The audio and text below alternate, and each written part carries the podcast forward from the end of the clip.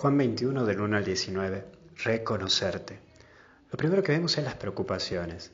Y esto nos atormenta, hay momentos en que nos sentimos cansados, físicamente porque el laburo nos aprisiona y cuántos llegan a tener dos trabajos, porque si no, no llegan a fin de mes.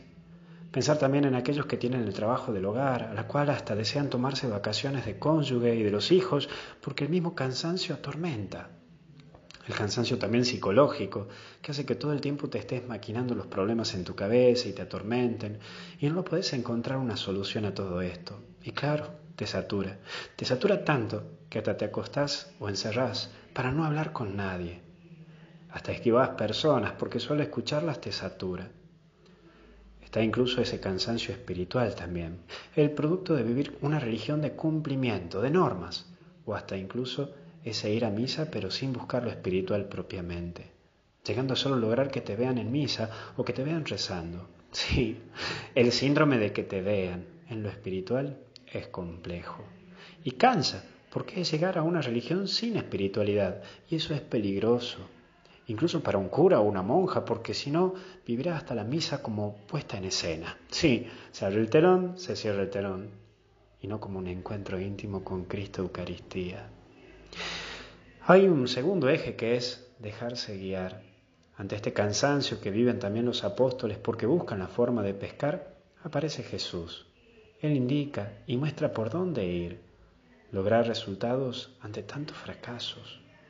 Jesús busca ayudarte en esta vida. Si buscas todo por tu propia fuerza, te terminarás agotando y amargando. No dejes buscar a Jesús, déjate guiar por Él, aunque sientas el fracaso y el dolor. Date una oportunidad más, metete en vos y escucha la voz de Dios. Sé que es difícil, pero haz el intento, calma, calmate y a callar para escuchar.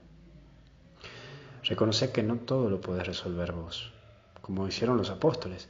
Cuando te dejes guiar por Dios en tu vida, entonces allí reconocerás al Señor. Por último, ¿me amas? Hoy Jesús te hace a vos esa pregunta, si lo amas y si lo querés. Porque amar y querer no es lo mismo. Amar es darse y querer es tener, es adquirir. Ese es el proceso espiritual en uno, aprender a amar para saber qué, qué seguir a Jesús y cómo seguir a Jesús, que es algo que escapa a lo pasional y a lo afectivo, porque te, te genera un estilo de vida. Y quererlo es para saber que solo el cielo y Él es tu recompensa, tu propiedad, tu plenitud, tu felicidad.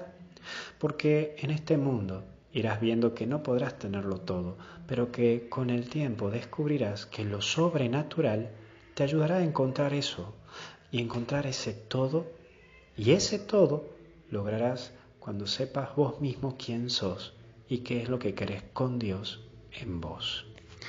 Que Dios te bendiga y acompañe en el nombre del Padre, del Hijo y del Espíritu Santo. Y vamos que podemos, porque hasta el cielo no paramos.